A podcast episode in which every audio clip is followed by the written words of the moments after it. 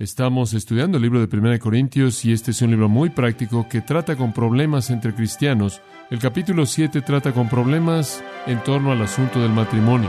Llegamos a una sección muy interesante que he titulado Razones para permanecer soltero.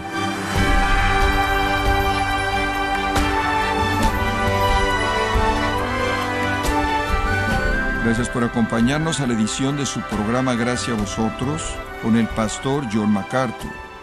Quizás usted tenga entre 30 y 40 años y siga soltero, o tal vez conozca a alguien y se pregunta por qué él o ella no están casados. ¿Es acaso desobediencia de un cristiano no casarse? ¿O podría haber buenos motivos claros y bíblicos para quedarse soltero?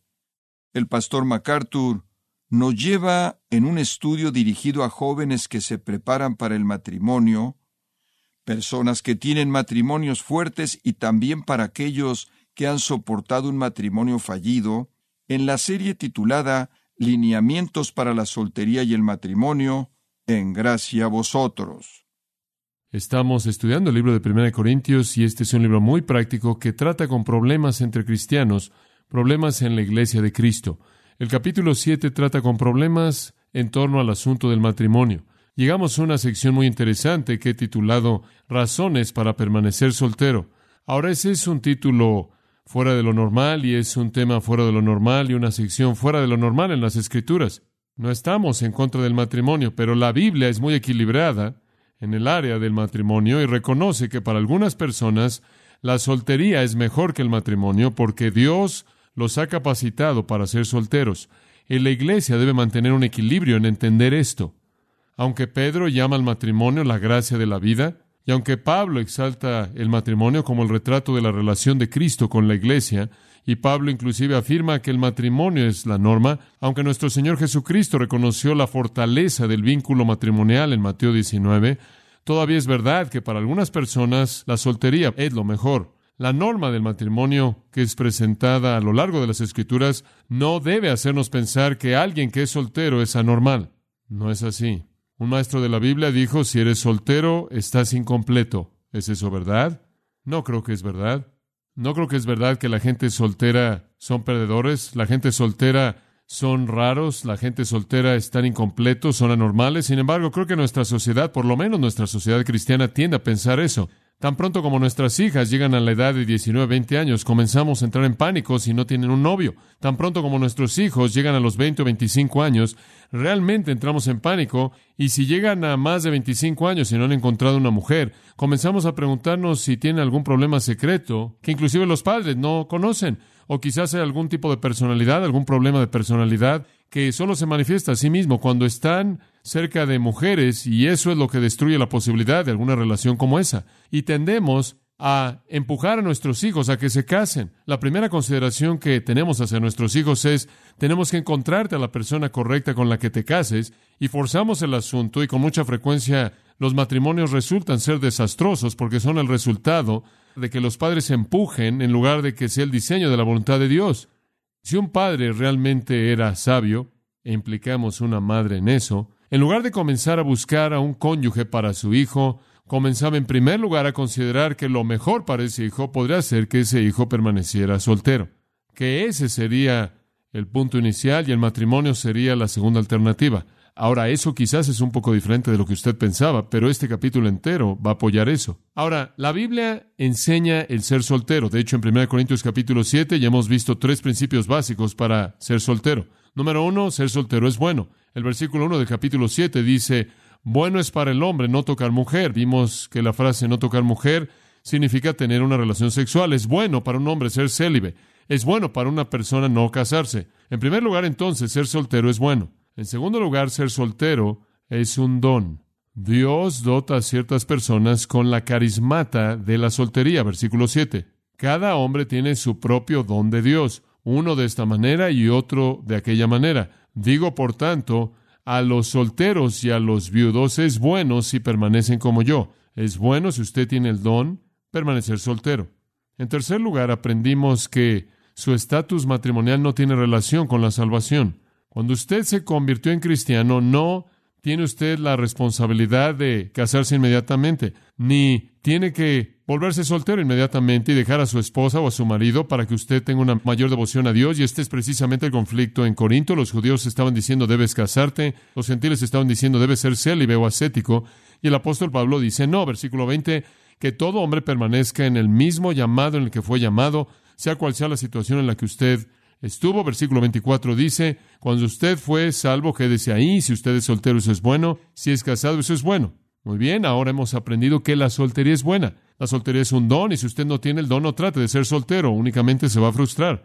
En tercer lugar, la soltería no necesariamente está relacionada con la salvación. Usted no tiene que casarse inmediatamente una vez que fue salvo y no tiene que dejar de estar casado inmediatamente después de ser salvo. Usted puede rendirse por igual sea soltero o casado. Ahora, en los versículos 25 al 40, Pablo expande esta presentación básica. Los corintios estaban haciendo preguntas, según el versículo 1, capítulo 7, con respecto a las cosas de las que escribisteis. Pablo está respondiendo a preguntas directas que estaban haciendo, y la pregunta que él está respondiendo aquí es, ¿deberían casarse? ¿Es mejor ser soltero para servir a Dios con un corazón devoto y una mente singular? ¿O es mejor casarse, como los tradicionalistas judíos estaban diciendo, para cumplir la voluntad de Dios? Los judíos dijeron, tenías que casarte, de lo contrario, violas el mandato de Dios de llenar la tierra, y los gentiles, saliendo del asceticismo filosófico, decían es mejor ser soltero y puedes entregarte de manera total a Dios. Pablo está diciendo ambas son buenas. Algunos tienen el don de soltería y si lo tienen eso es bueno. Algunos no tienen el don de soltería y es mejor para ellos casarse y eso es bueno también. Observe, ser soltero y ser casado no tiene relación a la espiritualidad. La gente soltera no es más espiritual ni los casados. Pero ahora, para tratar de motivar a esas personas que tienen el don de soltería a que usen ese don y no se casen. Él añade los versículos 25 al 40. Y este es un aliento para la gente soltera para ver si Dios les ha dado o no un don que deben mantener y quedarse solteros. Ahora observa el versículo 25 y vamos a comenzar en ese punto. En cuanto a las vírgenes, no tengo mandamiento del Señor, mas doy mi parecer como quien ha alcanzado misericordia del Señor para ser fiel. En cuanto a las partenoi. La palabra virgen es ¿a quién se refiere esto? Bueno, han habido todo tipo de opiniones diferentes ofrecidas por grupos extraños y raros, pero realmente no hay ninguna dificultad en interpretar la palabra.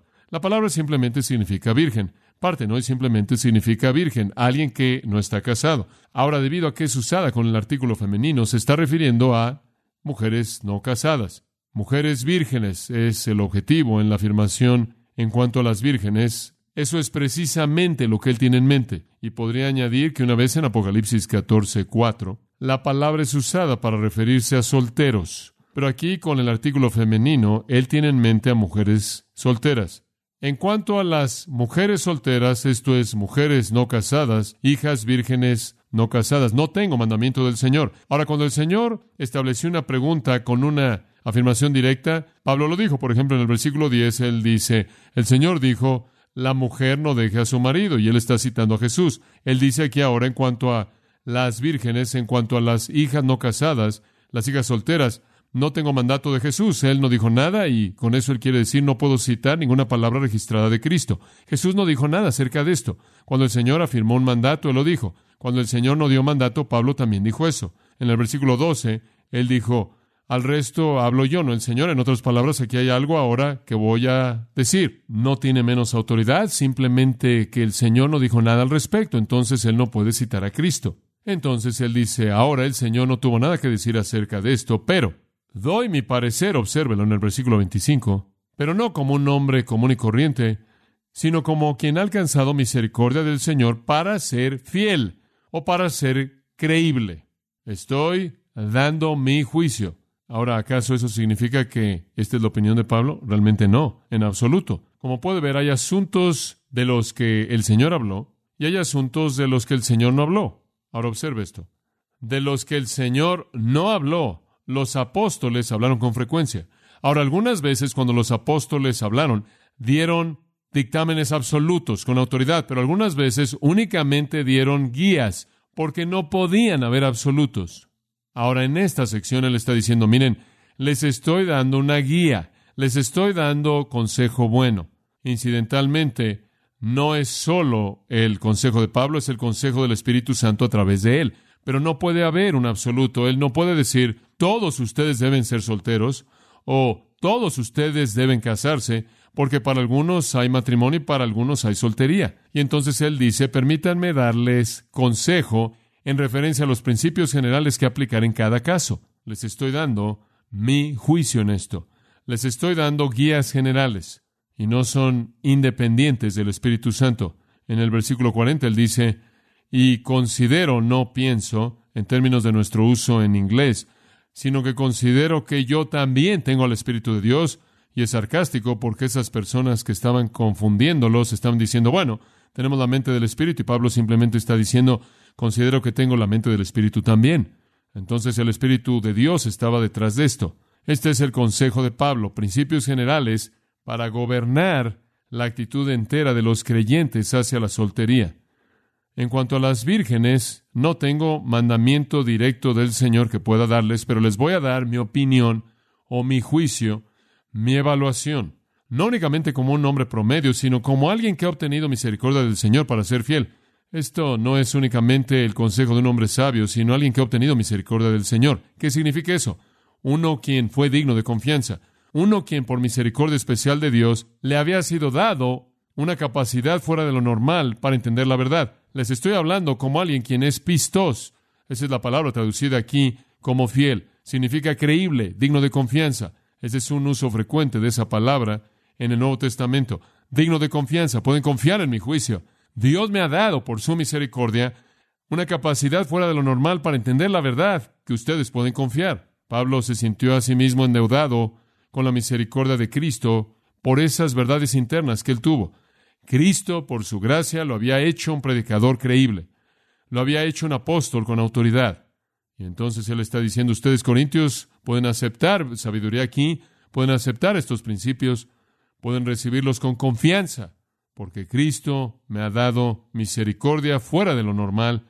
Él ha sido misericordioso de manera fuera de lo normal para mí en esas gracias internas que me permiten hablar la verdad. Ahora permítame resumir lo que él quiere decir con el versículo 25. Con respecto a las hijas solteras, no tengo un mandato absoluto para todo caso. Todo caso es diferente. Pero mediante la gracia de Dios me ha colocado en una posición para darles consejo bueno, y ese consejo es creíble y pueden recibir ese consejo y aplicarlo a toda situación. Ahora veamos el versículo 26. Tengo pues esto por bueno. Deténgase ahí. Y después vaya al final del versículo. Que hará bien al hombre en quedarse como está. Tengo pues esto por bueno. Ahora, por favor, la palabra tengo esto nos da una mala idea. De nuevo, la palabra tengo esto por bueno no es que Pablo esté diciendo, bueno, veamos, tengo esto, supongo. No, nomitzo en el griego significa tengo o considero. No es una adivinanza, sino una convicción. Tengo la convicción de que esto es bueno. ¿Qué es bueno? ¿Qué es bueno para ser un hombre así? ¿Ser qué? una virgen no casado, aquí él añade el concepto de un hombre a la forma femenina en el versículo 26. Es bueno no estar casado, es bueno estar soltero, él está diciendo. Es bueno ser una virgen no casada. Y hemos visto ya esa idea en el 7.1 y en el 7.8. Dos veces dice él ahí que es bueno ser soltero. Ser soltero no es malo si usted tiene el don, y esa es la razón por la que es absurdo para la iglesia emitir juicios malos acerca de gente soltera y creo especialmente que en nuestro día en la actualidad, cuando simplemente hay una multiplicidad de información que está propagándose acerca de la familia. La familia está bien y debemos concentrarnos en la familia y hay un énfasis apropiado ahí. Obviamente es un énfasis serio que tiene que ser hecho, pero al mismo tiempo debe haber el equilibrio y la consideración de lo que es ser soltero y aún tener la identidad y aceptación al mismo nivel en la vida espiritual como cualquier persona que es soltera y no ser visto en particular como alguien que es anormal. Si usted tiene el don, es algo bueno, no busque casarse. Es algo bueno permanecer soltero. Ahora, ese es el consejo de Pablo y viene del Espíritu Santo. Ahora, Pablo entonces apoya esa idea con cinco razones para permanecer soltero. Razón número uno, para quedarse soltero, y algunos de ustedes que están casados pueden identificarse con estas y mirar hacia atrás y decir, sabía que debería haberme quedado soltero. Otros de ustedes que están muy preocupados por la presión social, por casarse, pueden darse cuenta de que esa presión social es solo eso, presión social y no la voluntad de Dios, y van a reconsiderar esa búsqueda en su vida. Para sea cual sea el propósito que Dios tenga, oraremos que Él haga la aplicación a su vida. Muy bien, razón número uno para quedarse soltero es la presión del sistema, la presión del sistema. Observa el versículo 26. Tengo pues esto por bueno, que es bueno, que hará bien el hombre en quedarse como está, en quedarse como, no casado. ¿Por qué? A causa de la necesidad que apremia. ¿Lo ve ahí a la mitad del versículo 26? A causa de la necesidad que apremia. A causa de la necesidad inmediata. Podría ser una traducción más literal debido a la necesidad inmediata, debido a la aflicción actual. Ahora, la palabra nanke aquí tiene un significado secundario, el cual creo que es muy útil en explicar el pasaje, y es que significa violencia. Y el apóstol Pablo está diciendo incidentalmente es usada para hablar de violencia y es traducida mejor de esa manera en Lucas 21-23. Ahí está hablando de la violencia de la gran tribulación. Se refiere a violencia en primera de Tesalonicenses 3.7, segunda de Corintios 6.4 y segunda de Corintios 12.10. La misma palabra se refiere a violencia y es mejor traducida a violencia. Bueno, aquí creo que esa es también la mejor traducción. Es mejor ser soltero debido a la violencia inmediata. ¿Qué quieres decir con esto? Bueno, Kittel dice que esto denota las tensiones que existen entre la nueva creación en Cristo y el cosmos antiguo. Rastreando el uso de esta palabra a lo largo del Nuevo Testamento, Kittel termina con la idea de que cuando una persona se convierte en cristiano, inmediatamente se mete en un conflicto violento con el sistema. Ahora, Pablo está hablando de la violencia y la aflicción y el dolor y el sufrimiento que pueden venirle a cualquier persona que confiesa a Cristo. Es difícil ser cristiano, Pablo está diciendo, y es especialmente difícil ser un cristiano casado debido a la aflicción y a la violencia del sistema. Ahora, Pablo había tenido muchas experiencias que nos ayudarían a entender esto. Pablo llegaba a una ciudad y lo golpeaban. Llegaba a otra ciudad y lo apedreaban. Llegaba a otra ciudad y lo azotaban con un látigo. Llegaba a otra ciudad y lo metían en la cárcel. Y así seguía y seguía a lo largo de la vida del hombre había dolor y sufrimiento. Dolor y sufrimiento. Ahora, ¿Puede usted imaginarse la intensidad con la que ese problema sería multiplicado si el apóstol Pablo hubiera tenido una querida esposa en casa y un grupo de pequeños apóstoles corriendo en esa casa? Bueno, eso habría sido mucho más complicado. Y todo lo que Pablo soportó, él lo habría tenido en su mente, pero si eso me pasa a mí, entonces ¿quién cuida de mi esposa? ¿Y quién cuida de mis hijos? ¿Y cómo puedo seguir haciendo esto mientras que mi esposa se sienta en casa en temor al filo de tener el corazón roto de manera constante mis hijos en temor de que su padre nunca regresará. Debo estar en casa cuidando de ellos, protegiéndolos, creándolos. Esa es mi obligación primordial. Como puede ver en la violencia del mundo en el que Pablo vivía, el matrimonio era un estorbo terrible para alguien que era cristiano, por lo menos en el sentido del ministerio que él tuvo. Los cristianos corintios podían recordar bien lo que los judíos corintios habían tratado de hacerle a Pablo cuando llegó a su ciudad. Ahora Pablo está diciendo, debido a, observe esto, la violencia presente, actual o inmediata, Pablo está esperando algo más. Hay una violencia que va a venir cuando la persecución entera pagana irrumpa y Pablo puede verla venir. Él sabía que una mujer casada, un hombre casado y creando hijos podían sufrir las pérdidas que rompían su corazón, que solo podían venir aquellos que tienen una familia cuando la persecución se desatara. Él lo sabía de su propia vida, como dije, que era bueno que ninguna esposa ni hijos necesitaran llorar y vivir con corazones quebrantados y temerosos cada vez que él iba a algún lugar. Tiempos difíciles estaban por venir a la iglesia y Pablo estaba consciente de eso. El cambio en la actitud pagana hacia los cristianos estaba en el viento. Dice usted, bueno, ¿cómo sabía él? Bueno, en primer lugar, Jesús lo había predecido. En Juan capítulo 15, Jesús dijo, tanto cuando prometió a los discípulos que iban a sufrir persecución, si el mundo os aborreciere, Sabéis que me aborreció antes de que os aborreciera a vosotros. Si fuerais del mundo, el mundo amaría lo suyo, pero debido a que no sois del mundo, y yo os he elegido del mundo, por tanto el mundo os aborrece. Ahora el mundo os aborrece, bastante claro. Ahí en el 16, versículo 1, él dice, no se sorprendan cuando sean ofendidos, los van a sacar de las sinagogas. El tiempo vendrá cuando todo aquel que os matare pensará que sirve a Dios. Jesús predijo que vendría. Pablo lo podía ver en el horizonte. Por ejemplo, permítame darle un poco de historia. La primera persecución terrible se desató bajo Nerón. Los historiadores nos dicen que las barbaridades aplicadas sobre los cristianos durante esa primera persecución eran tales que motivaron la empatía inclusive de los romanos mismos. Nerón refinó la crueldad sobre la crueldad y continuó todo tipo y estilo de persecución. Él hizo que algunos cristianos fueran metidos en las pieles de bestias salvajes y después fueran entregados a los perros para que fueran despedazados. A otros los vistió con vestimentas que eran rígidas debido a la cera. Él amarró a esas personas a árboles y después las encendió como si fueran velas para iluminar su jardín. Esto ocurrió a lo largo de los primeros siglos del Imperio Romano. Erasto, según el libro de los mártires de Fox, fue uno de esos que fueron martirizados en la primera persecución. Y Erasto fue el tesorero de la ciudad de Corinto.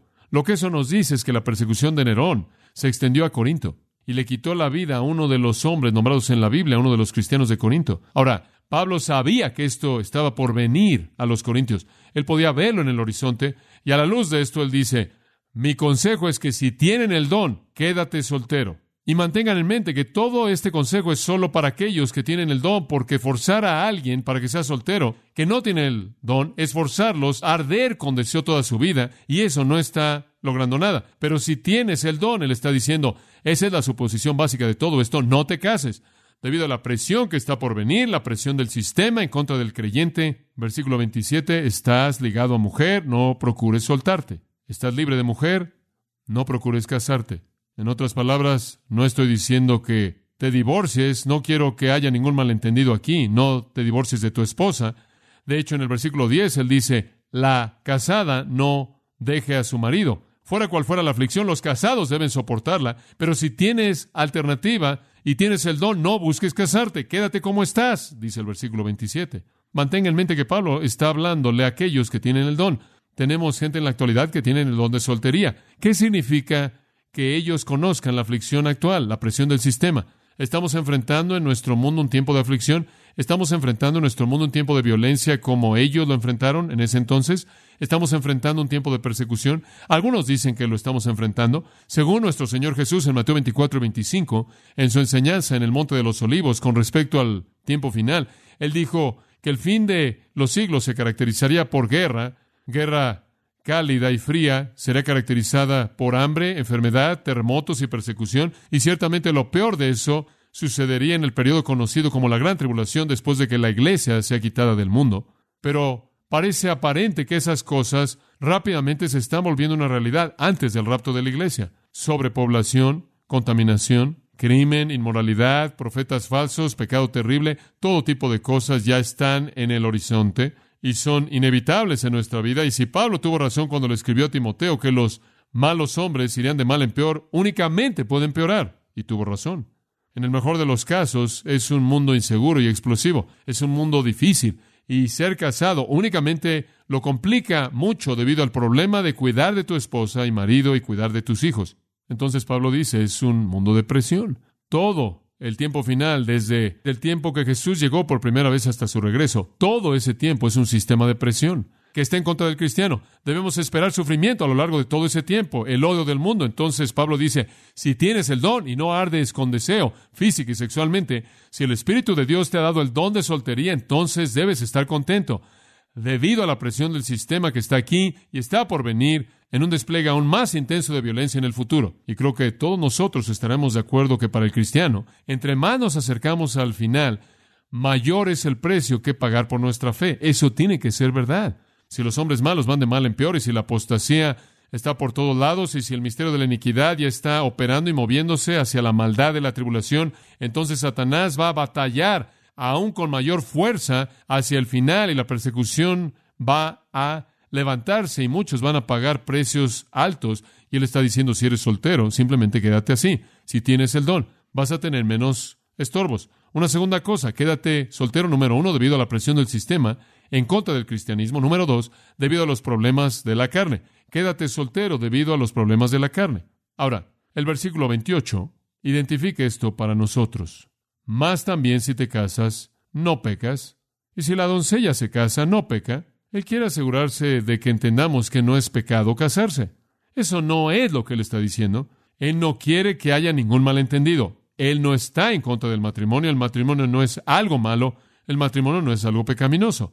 Aún es el estado de la mayoría, aún es el diseño de Dios, aún es algo hermoso, aún es algo bueno. No me malentiendan. Si te casas, no pecas. Y si una virgen se casa, no peca. Entonces, solteros y solteras pueden casarse sin pecar. Pero los tales tendrán aflicción de la carne y yo la quisiera evitar. Aquellos van a tener problemas en la carne y quiero librarlos de eso. Ahora esto es muy interesante. Observe la afirmación, pero los tales tendrán aflicción de la carne. Los tales es masculino en su género y eso incluiría todos los casos, no solo mujeres, sino hombres también solteros. Aflicción, esa es una palabra interesante. ¿Sabe usted que una de las cosas que ocurre cuando usted se case? Problemas. Problemas ocurren en el matrimonio. Dice usted, oh, en nuestro matrimonio, sí, en su matrimonio, en mi matrimonio. No lo puedo creer, es verdad. Los problemas ocurren. Dice usted, bueno, ¿de dónde viene? Los problemas vienen de dónde? De la carne. ¿Sabe usted de lo que nos hemos dado cuenta en nuestro matrimonio? Los dos somos pecadores. Mi esposa es una pecadora. Ahora, no voy a ser específico, pero únicamente le estoy dando una verdad general. Mi esposa es una pecadora. ¿Sabe usted lo que es aún peor que eso? Yo soy un pecador. ¿Y sabe usted lo que sucede cuando usted coloca a dos pecadores juntos? Hay problemas, problemas en la carne. Cualquier tipo de matrimonio va a producir problemas. Ahora, carne, ¿qué significa carne sarx? Esta es la naturaleza más baja. Ahora, permítame darle una definición simple. Esta es nuestra humanidad, esta es nuestra humanidad. Y es humanidad en el matrimonio lo que produce problemas. Aunque el Espíritu Santo quiere unidad perfecta, la humanidad crea problemas.